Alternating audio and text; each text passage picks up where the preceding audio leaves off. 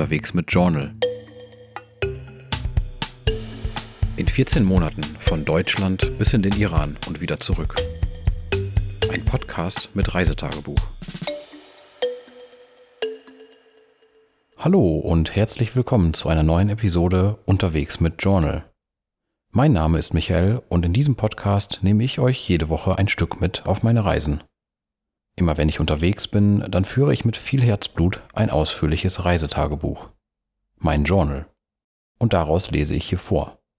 So seid ihr ganz dicht und hautnah mit dabei. In der letzten Woche habe ich euch mitgenommen nach Moldawien. Dort war ich zuerst in der Hauptstadt Chisinau unterwegs und wunderte mich über die unerwartete Architektur und über das hektische Chaos in den Straßen. Später besuchte ich ländliche Regionen und schlief eine Nacht in einem kleinen Dorf an der Grenze zur Ukraine. Dabei tauchte ich ein in eine ganz andere Welt. Die heutige Episode startet in Lviv, der größten Stadt der westlichen Ukraine. Während meines Aufenthalts feiern die Einwohner das orthodoxe Osterfest. Und anschließend ziehe ich weiter zu meinem letzten Reiseziel in der Ukraine und werde dort noch einmal von Schnee, Eis und auch von heftigsten Anstiegen überrascht. Eine Detailkarte zu all den Ereignissen in gebirgiger Landschaft gibt's in der Galerie zu dieser Episode. Diese findet ihr auf meiner Website oder einfach als Link in den Show Notes. Bitte beachtet, die erzählten Ereignisse haben sich im Jahr 2018 zugetragen. Episode 8 von filigranen Ostereiern und rauen Schneebergen.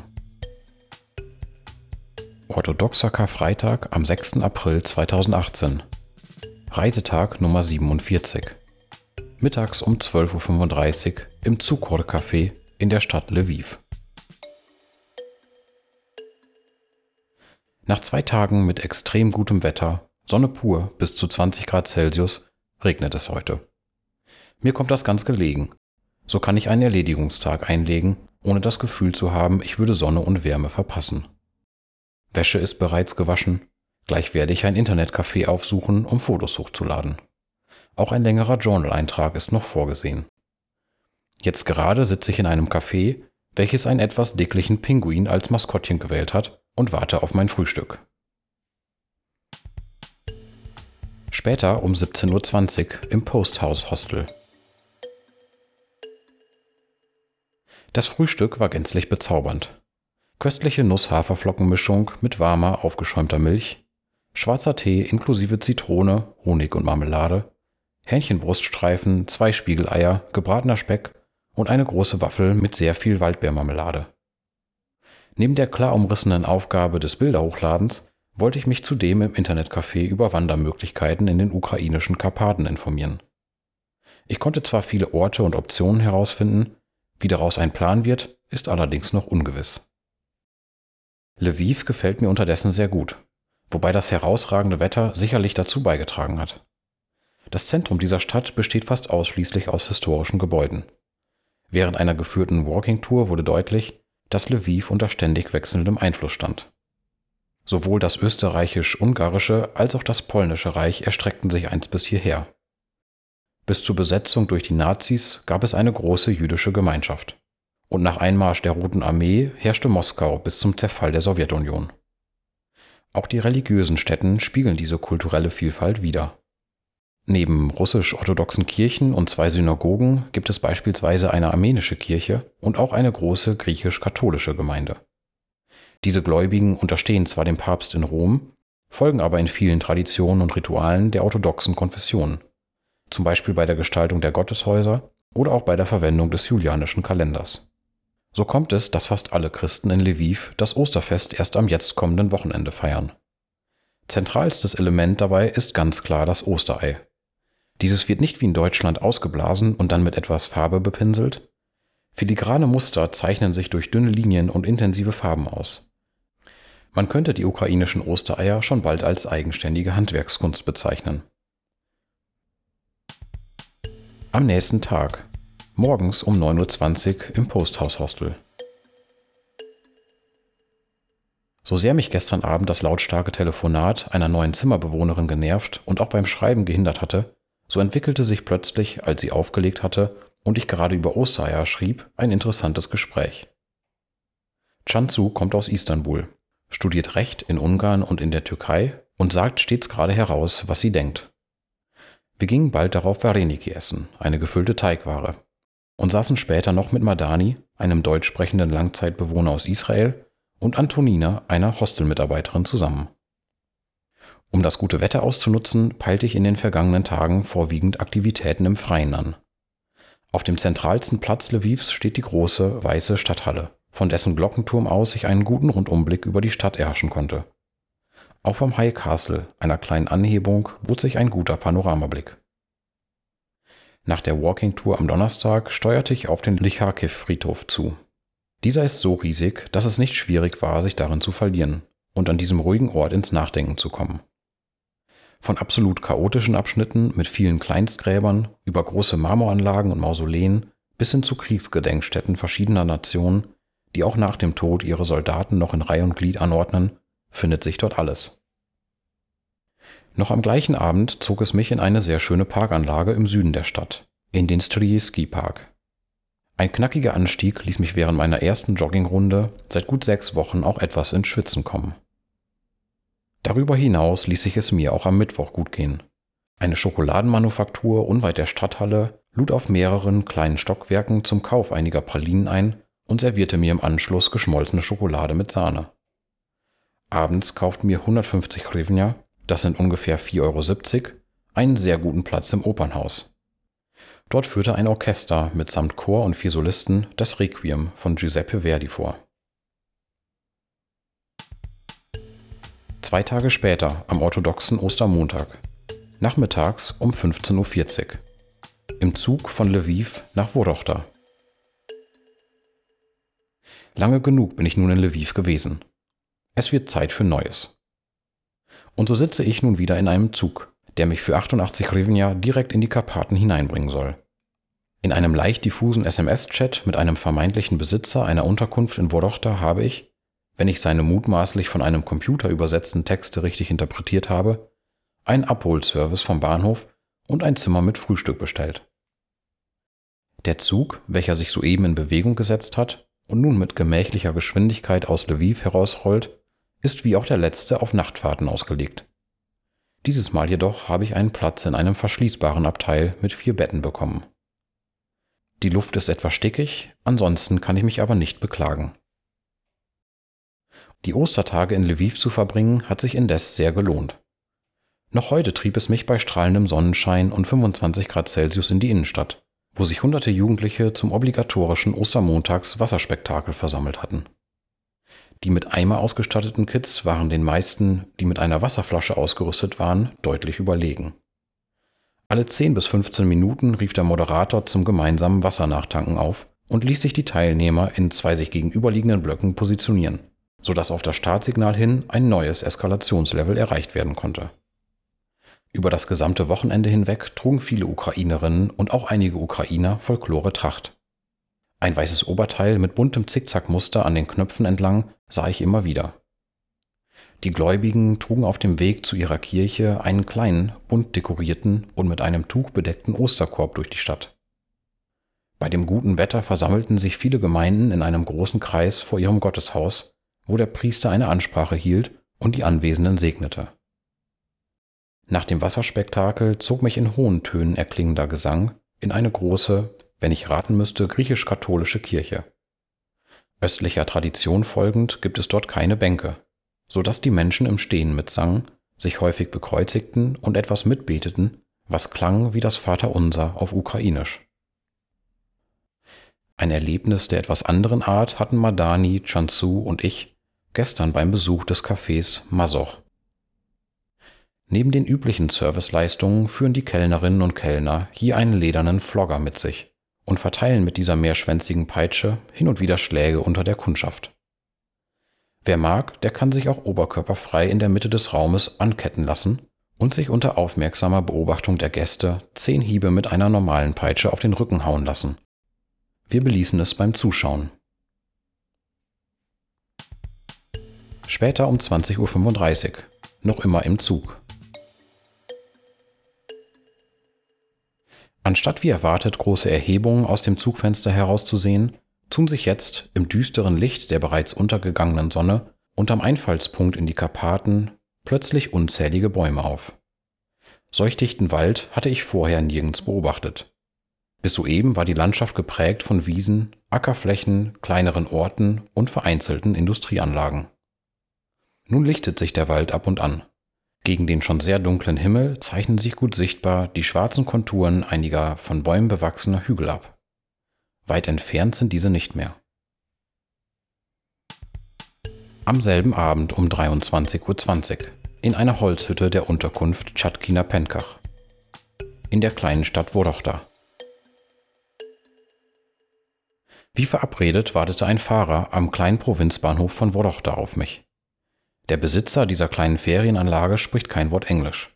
Mit Zettel und Stift sowie mit einer Übersetzungs-App konnten wir Grundlegendes klären. Er scheint ganz freundlich zu sein.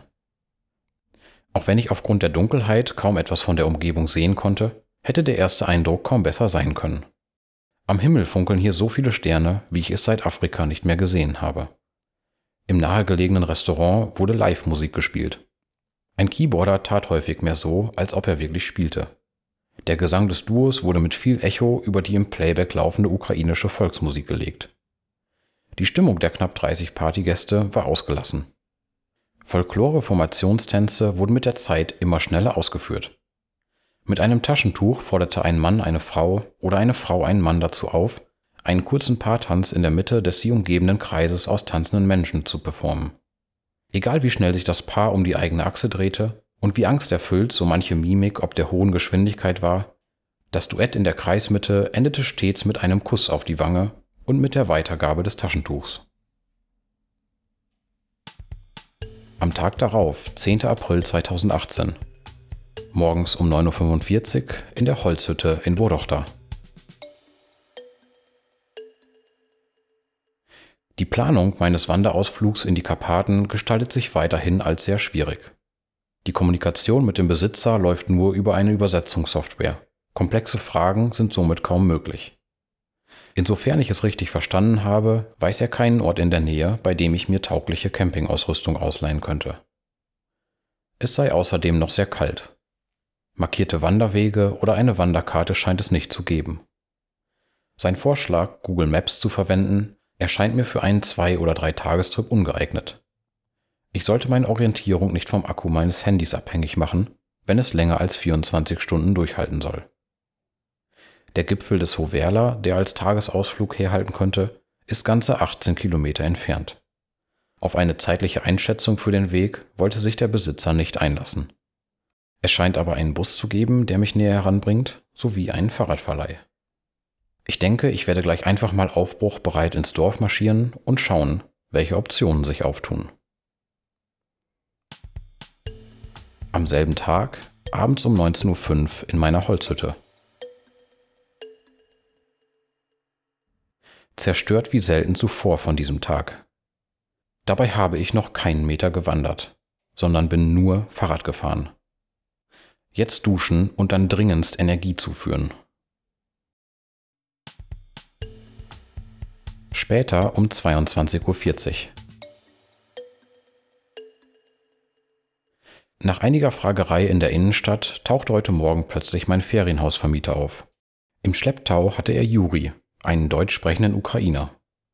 Er half mir nicht nur beim Kauf einer Karte, sondern fuhr mich auch zu seiner Wohnung, um mir dort sein Mountainbike auszuleihen.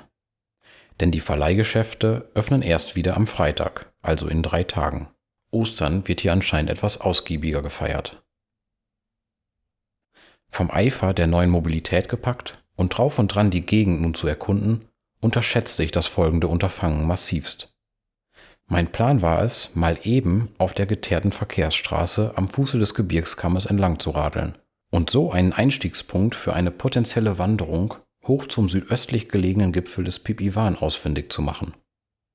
Die Distanz zu solch einer Position schätzte ich grob auf 20 bis 25 Kilometer und kalkulierte mit ein bis eineinhalb Stunden. Nicht einberechnet hatte ich jedoch zum einen den Zustand der Straße, der streckenweise mehr Schlaglöcher denn Teerfläche aufwies, und vor allem die Steigung. Bis kurz vor Krivopilja geht es bergauf, in manchen Abschnitten so steil, dass ich kaum vorwärts kam. Es folgt eine rasante Abfahrt bis nach Ilzi, wo ich die Hauptstraße verließ und auf einem sandigen Weg dem Lauf eines Flusses folgte. Als ich die einsam gelegene Unterkunft und Veranstaltungsanlage Weißer Elefant erreichte, war ich immer noch vier Kilometer von einer Wanderroute entfernt und bereits 150 Minuten auf dem Rad. Ein sehr hilfsbereiter junger Mann namens Rostislav versorgte mich dort mit vielen Infos. Neben einer aktuellen Karte auf Papier und einem Offline-Kartenprogramm für Smartphone warnte er mich davor, den Berg zu unterschätzen. Oben sei immer noch Winter und auch in dieser Saison seien dort Menschen ums Leben gekommen. Er zeigte mir einige kritische Abschnitte auf der Route und notierte mir die Nummer des auf dem Gipfel stationierten Rettungsteams. Obwohl ich auf dem Rückweg eine Abkürzung nahm, dauerte es noch mehr als zweieinhalb Stunden, bis ich zurück in Worochta war. Anstatt eines weiten Bogens auf geteerter Straße nahm ich eine Abbiegung in einen Feld- und Wiesenweg, um hinauf nach Krivopilja zu gelangen. An Fahrradfahren war hier nur seltenst zu denken. Mein Zweirad musste ich häufig über unebenes Feld den Berg hinaufstemmen oder unter hölzernen Wegabsperrungen hindurchschieben. Leicht einsetzender Regen und Gewitterwolken brachten mich endgültig dazu, die Kapitulation in Erwägung zu ziehen. Eine Maschrutka, so deutete ich allerdings die Aussagen und Gestiken einiger Jungen am Wegesrand, würde mich mit meinem Fahrrad gar nicht erst mitnehmen. Also strampelte ich weiter bis zum höchsten Punkt der Strecke und stellte erneut fest, dass es dahinter um ein Vielfaches einfacher und schneller wird. Am Tag darauf und damit an Reisetag Nummer 52. Morgens um 9 Uhr in meiner Holzhütte.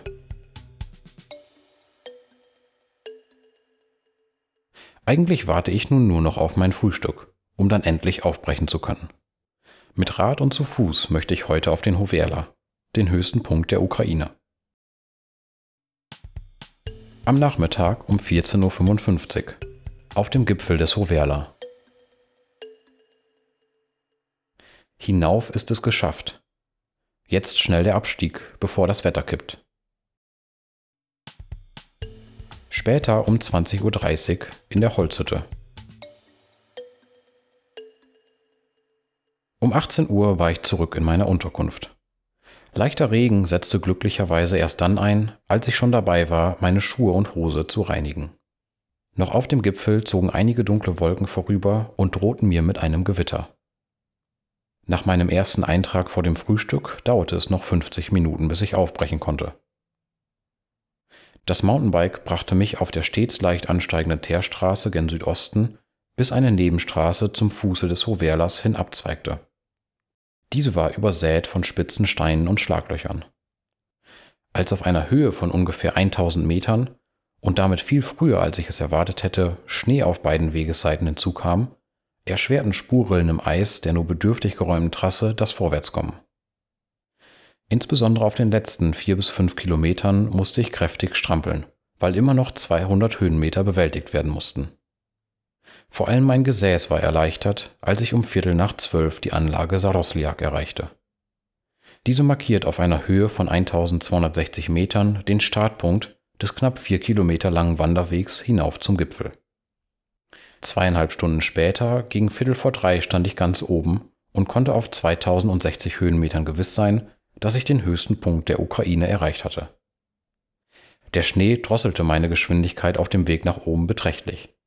Knöcheltief einzusinken war quasi die Standardprozedur.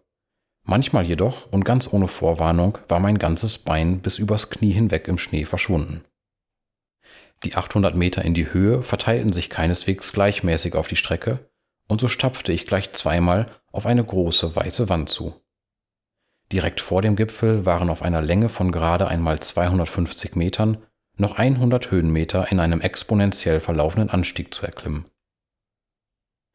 Der Weg hinab gestaltete sich rasant und war nicht mehr so energieraubend. Der weiche Schnee lud zum Rutschen, Springen und zum Sprinten ein. Stürze durch unvorhersehbares Einsinken wurden von dem weißen Pulver abgefangen. Nach einer Stunde war ich zurück beim Sarosliak. Die gut 20 Kilometer zurück nach Worochta bestritt ich auf meinem Fahrrad größtenteils im Stehen. Nicht nur für ein besseres Fahrgefühl, sondern auch, um meinen vom harten Sattel angeschlagenen Po zu schonen. Bremsen musste ich dabei wesentlich häufiger, als in die Pedale zu treten. Am nächsten Tag und somit am 53. Reisetag. Mittags um 12.35 Uhr. Unter einem Baum zwischen Borochta und der Stadt Jablunica. Die Vögel zwitschern und trällern, eine Hummel summt gerade an mir vorbei, zwei gelbe Schmetterlinge flatterten ganz in der Nähe. Auf dem Boden krabbeln Käfer und Ameisen, und vorhin beobachtete ich, wie ein schwarzes Eichhörnchen durch das Geäst der Bäume sprang. Der Frühling ist nun nicht mehr zu leugnen, und an einem solch schönen Tag wie heute ist es ein wahrer Genuss, in der Natur zu sein. Die Sonne strahlt vom blauen Himmel herab, es ist angenehm warm. Lasse ich meinen Blick umherschweifen, so wird es nur noch besser. In alle Himmelsrichtungen erstrecken sich in verschiedenen Höhen die Berge der Karpaten. Viele davon sind von Nadelwald bewachsen. Auf anderen wiederum finden sich durch Wiesenflächen auch hellere Grüntöne. Weißer Schnee liegt noch an einigen Stellen oder bedeckt die höher gelegenen Gipfel vollkommen. Das war Episode 8 von filigranen Ostereiern und rauen Schneebergen. Wenn ihr die Ereignisse in den Karpaten auf einer Karte nachvollziehen möchtet, dann findet ihr diese in der Galerie zur Episode. Schaut dafür einfach auf meiner Website vorbei oder klickt auf den Link in den Show Notes. In der nächsten Episode verlasse ich die Ukraine endgültig. In Ljubljana in Slowenien bin ich mit meiner Freundin Alex verabredet, um mit ihr zusammen weiterzureisen. Doch der Weg von den ukrainischen Karpaten bis hin in die slowenische Hauptstadt wird aufwendiger und dauert länger, als ich es mir vorher ausgemalt hatte. Welche Wendungen es dabei gibt, welchen Weg ich nehme und auch welche Leute ich dabei treffe, das erfahrt ihr in der nächsten Woche. Ihr habt Feedback, Fragen oder auch Anregungen, dann schreibt mir gerne. Ihr erreicht mich bei Facebook auf der Seite Unterwegs mit Journal, per E-Mail unter der Adresse feedback at unterwegs-mit-journal.de. Ihr könnt mir einen Kommentar direkt auf meiner Website hinterlassen, unterwegs-mit-journal.de. Oder ihr erreicht mich bei Instagram unter dem Handle Farben dieser Welt. So gelangt ihr auch zu einem Fotoprojekt, bei dem ich jede Woche ein Foto meiner Reisen poste. Diesem Podcast folgen könnt ihr zum Beispiel bei Spotify. Dort könnt ihr ihm auch Sterne vergeben. Das gleiche geht bei Apple Podcast. Hier könnt ihr zusätzlich auch eine Review schreiben. Oder ihr abonniert unterwegs mit Journal bei Google Podcasts. Das war's für diese Woche. Ich freue mich schon auf die nächste Folge. Bis dann.